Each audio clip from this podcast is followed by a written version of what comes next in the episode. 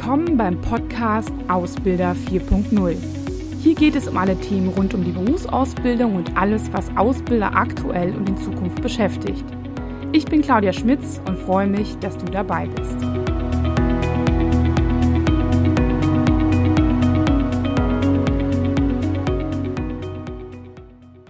Ja, hallo und herzlich willkommen wieder zu einem neuen Thema. Und zwar habe ich in den letzten Wochen und Monaten sehr viel über das beliebte Thema Azubi-Marketing gesprochen. Das ist ja auch ein wichtiges Thema und das treibt alle um. Wir haben über ja, bekannte Dinge gesprochen und ich habe bekannte Dinge auch in Frage gestellt. Aber ich habe auch mal ein paar neue Dinge ähm, hinterfragt, beispielsweise Facebook und TikTok. Ähm, und jetzt, sage ich mal so, stellen wir uns den Prozess mal so vor, passt vielleicht auch zur Jahreszeit. Es ist einfach so, dass ähm, Sie jetzt im Auswahlverfahren sind. Vielleicht haben Sie schon ein paar Azubis gefunden, aber äh, jedes Jahr stellt sich halt die Frage, wie wähle ich aus? Gerade kleinere Unternehmen sind vielleicht auch noch mal ein Stück, ein Stück äh, flexibler oder fragen sich das auch, wie sie es machen sollen. Ähm, und da sind einfach ein paar Dinge zu beachten und ein paar Erfahrungen, die ich mit Ihnen teilen möchte. Ähm, einmal aus wissenschaftlicher Sicht, aber einmal auch aus der praktischen Sicht, ähm, über die ich heute einfach sprechen möchte. Das erste Thema ist, dass wir uns, sage ich mal, diese ganzen Auswahlverfahren einmal aus der wissenschaftlichen Sicht ähm, anschauen sollten. Ich weiß nicht, ob es Ihnen bewusst ist, aber es gibt natürlich gewisse Messkriterien, wo ich rausfinden kann, ob das ein gutes Messinstrument ist, also ein gutes Auswahlinstrument. Dazu gibt es drei Gütekriterien. Äh, Objektivität, Reliabilität und Validität. Wobei Validität gerade bei diesen Auswahltests auch nochmal eine besondere Rolle hat ähm, oder auch häufig gar nicht betrachtet wird. Deswegen äh, möchte ich da auch nochmal ein bisschen stärker drauf eingehen. Objektivität klingt schon im Namen, ist irgendwie klar, dass das Auswahlverfahren möglichst objektiv sein sollte. Ähm, das bedeutet, dass ich, ja, ähm, ähm, subjektive Meinungen sollten möglichst rausgehalten werden oder der sogenannte Nasenfaktor, ähm, ja, also dieses Gefühl, was ich mit jemandem habe, man möchte es möglichst objektiv lassen. Das heißt, ähm, dass ähm, ja auch jemand anderes auf die Idee kommen könnte, ähm, jemanden genauso zu bewerten. Das vermischt sich so ein bisschen mit dem zweiten Gütekriterium und zwar das heißt Reliabilität. Das bedeutet, würde dieser Test oder dieses Auswahlverfahren, was ich mache, um einen Auszubildenden dann halt zu gewinnen, ähm, würde das an anderer Stelle, an einem anderen Ort, ähm, vielleicht auch mit anderen sogenannten Assessoren, also Personen, die Interviews führen, Auswahlinterviews oder bei einem Assessment Center beobachten.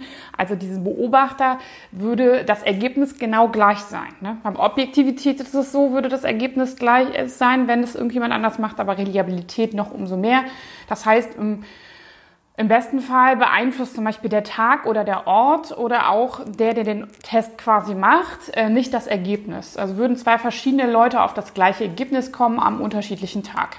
Das ist auch schon so eine Frage. Da können Sie ja schon mal anfangen, Ihre Auswahlverfahren mal schon mal zu überprüfen. Und dann kommen wir zum ähm, Thema Validität. Ähm, und das ist was, was, wo man jetzt die Erklärung, wenn man die sich anhört, denkt, naja, eigentlich müsste das doch klar sein, was, äh, dass Validität auf jeden Fall gegeben ist. Validität bedeutet nämlich, misst es das, was es messen soll. Also ein Beispiel äh, misst, sage ich mal, der Online-Test, den ich mache, um analytische Fähigkeiten zu überprüfen, hat der im Nachgang, ähm, also misst der analytische Fähigkeiten. Wenn man da zum Beispiel besonders gut abschließt, bedeutet das auch, dass derjenige analytische Fähigkeiten hat. Ähm, oder ist da irgendwie eine Schwankung drin?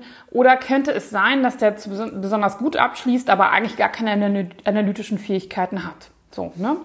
Ähm, das ist zum Beispiel auch so beim, wenn man sich ein Interview oder sowas anguckt. Ähm, also wenn ich rausfinden will in einem Interview, ob sich jemand ähm, beschäftigt hat oder wie die Motivation fürs Unternehmen ist und ich stelle dahingehend Fragen, misst es wirklich die Motivation oder ist derjenige vielleicht einfach nicht nur so nicht eloquent genug, das auszudrücken, ähm, ist er vielleicht aufgeregt und so weiter. Ne? Also da merkt man einfach so ganz klassisch misst es das, was das messen soll. Ich mache das mal, die drei Kriterien an dem Beispiel Schulnoten nochmal deutlich.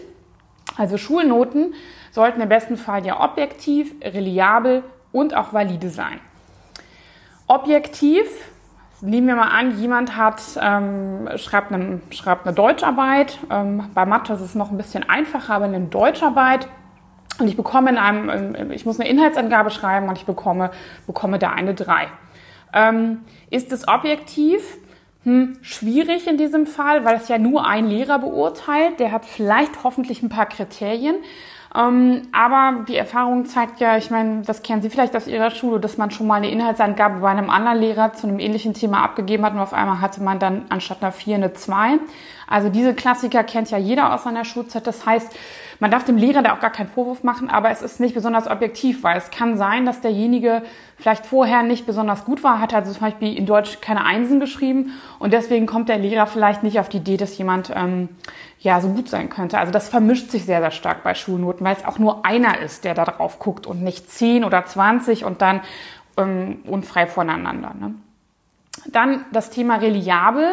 Ähm, ist es so, das heißt, wenn ich quasi diese Inhaltsangabe jetzt an einem Montagmorgen schreibe, ähm, komme ich da, habe ich da ein genauso gutes Ergebnis, als wenn ich ähm, das an einem Freitagmorgen schreibe? Sehr wahrscheinlich, ähm, das beeinflusst es wahrscheinlich nicht, aber vielleicht ist es anders, wenn ich das in der fünften Stunde oder in der sechsten Stunde nach einer Mathearbeit oder sowas schreibe, komme ich dann noch, oder wenn ich zum Beispiel vorher Englisch hatte, vielleicht gar nicht dann gerade gar nicht mein deutsches Wissen wiederholen, ne? also, oder abrufen. Ne? Also da stellt sich schon so die Frage. Und der dritte Punkt ist Validität, das heißt, misst es das, was es messen soll. Wenn ich in Deutsch äh, bei der Inhaltsangabe eine 3 bekomme, bedeutet das, dass ich in Deutsch befriedigend bin? Ist halt die Frage, ne? Vielleicht viel, gefiel mir dieses Gedicht einfach nicht oder vielleicht habe ich es einfach nicht in diesem Fall verstanden. Also meistens muss man ja eine Inhaltsangabe zu irgendeinem Gedicht oder irgendeinem Text machen. Vielleicht habe ich den aktuell nicht verstanden. Das heißt, die Wahrscheinlichkeit, dass, valid, dass eine Schulnote valid ist, ist auch nicht so stark gegeben. Also es gibt natürlich schon so ein bisschen Korrelation, aber man merkt, finde ich, an diesem Beispiel Schulnoten, dass man schon ein bisschen ins Grübeln kommt, ob Schulnoten so ein gutes Messinstrument sind. Sind sie praktisch nicht, muss man ganz klar sagen. Ist auch bekannt, aber man, bis jetzt weiß man nicht, nicht wie man es besser messen soll. So. Und ähm, beispielsweise nur bei der Mathe-Note weiß man, dass das eine Korrelation zur Intelligenz bietet, alle anderen Schulnoten beispielsweise nicht. Also das auch nur mal zum Nachdenken vielleicht. Jetzt ist die Frage, was sind denn dann gute Auswahlinstrumente für meinen Recruiting-Prozess in der Ausbildung? Und da ähm, würde ich Ihnen empfehlen, schauen Sie sich die Validität von diesen ähm, Auswahlinstrumenten an, also beispielsweise graphologische Gutachten ähm, oder die Vorerfahrung, die jemand beispielsweise mitbringt, haben eine sehr, sehr geringe Validität. Also nur weil jemand vielleicht zwei Wochen Praktikum gemacht hat bei Ihnen oder bei einem anderen Betrieb in einem gleichen Ausbildungsberuf, heißt das noch lange nicht, dass der quasi besser ist als die anderen. Graphologische Gutachten, ähm, äh, das wurde früher ja ganz häufig gemacht, dass man einen handschriftlichen Lebenslauf machen muss, hat so gut wie gar keine Validität. Man dachte, dass man da ein paar Charaktereigenschaften sieht, aber das misst praktisch halt nicht, ob man irgendwie zuverlässig ist oder nicht oder nur gering. Ähm, was eine hohe Validität hat, sind strukturierte Interviews. Das heißt, dass man einen Interviewleitfaden hat, die man mit allen gleichzeitig macht und die theoretisch ja ähm, auch jemand anders machen könnte. Also das heißt, ähm, nicht nur Sie ähm, müssen diesen, das durchführen, sondern auch jemand anders. Genau. Und dann ähm, darüber hinaus ähm, Arbeitsproben. Also das heißt, wenn Sie jemandem ähm, vielleicht was machen lassen im Auswahltest ähm, oder darüber hinaus ähm, ein, ähm, ja, ein Probearbeiten von ein, zwei Tagen, ne, sich das anzugucken. Also das heißt, Praktika sind in diesem Fall dann doch wiederum besser, weil man einfach sehen kann, wie macht er mit, wie fasst er Dinge an oder äh, welche Fragen stellt er und äh, kommt er damit klar oder nicht. Also deswegen sind Arbeitsproben ganz gut. Ist natürlich immer auch im also man muss natürlich immer beachten, was könnte ein Schüler schon mitbringen, wenn er, ähm, ja, wenn er, wenn er gerade den ersten Tag da ist. Ne? Also das ist immer natürlich bei Berufserfahreneren äh, irgendwie ein bisschen einfacher als, ähm, sag ich mal, bei, bei Schülern, ne, die noch gar keine Erfahrung haben oder ähm, vielleicht auch gar keine Vorstellung haben, was sie machen müssen und keine Ahnung von Arbeiten an sich haben. Ähm, Online-Tests oder generell Testverfahren sind so mittelmäßig durchschnittlich einzustufen. Da würde ich mir das auch nochmal genauer angucken. Ähm, es gibt natürlich auch so Berufstests, ähm, wo man sagt, na ja, das passt. Da muss man, also da würde ich mir das nochmal genau in dem Testverfahren angucken, weil da gibt's halt sehr, sehr starke Unterschiede. Ähm, also beispielsweise analytische Fähigkeiten abzuprüfen, geht durch Online-Tests sehr, sehr gut und die haben auch eine gute Validität. Ähm, Ausdrucksweise ist ein bisschen schwieriger, kann man sich auch vorstellen, abzuprüfen. Das heißt, ich würde mir ähm, das nochmal ein bisschen genauer angucken. Ein gutes Online-Verfahren hat auf jeden Fall diese Gütekriterien, ähm, zumindest das Validitätsthema ähm, abgeprüft und auch sich wissenschaftlich bestätigen lassen. Ich hoffe, das bringt, hilft Ihnen so ein bisschen weiter in diesem Punkt. Viele sagen, naja, was ist denn jetzt mit dem Thema Assessment Center? Das vielleicht auch noch. Also Assessment Center haben auch keine hohe Validität, wenn sie klassisch so sind, wie man sie sich vorstellt. Das heißt, dass morgens jemand präsentiert, dass man dann nachmittags ähm, also eine Gruppenübung macht und so weiter. Gerade diese Gruppenübungen ähm, sind zwar interessant, kann man auch mal sagen, wenn man viele Bewerber hat, ist das vielleicht noch mal so ein bisschen das Zünglein an der Waage. Ich, meine Erfahrung ist, dass ähm, der Vorteil eigentlich an einem Assessment Center ist, dass der häufig eigentlich als ganzer Tag eingesetzt wird, um verschiedene Verfahren wie ein strukturiertes Interview, wie ein Online-Test ähm, durchzuführen oder ein Test vor Ort und dazu ähm, auch das Thema, dass wir ähm, ja, einzelne Bausteine haben. Wenn wir jetzt rein nur nach der Gruppenübung machen, würde ich empfehlen, ähm, da auf ein anderes Verfahren ähm, zurückzugreifen.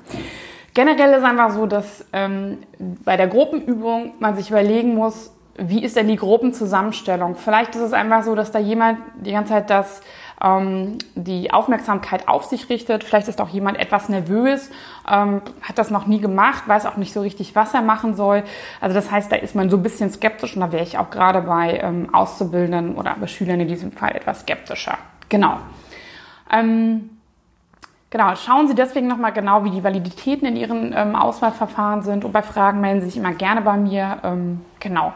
Dann viel Spaß beim Ausprobieren und bis bald.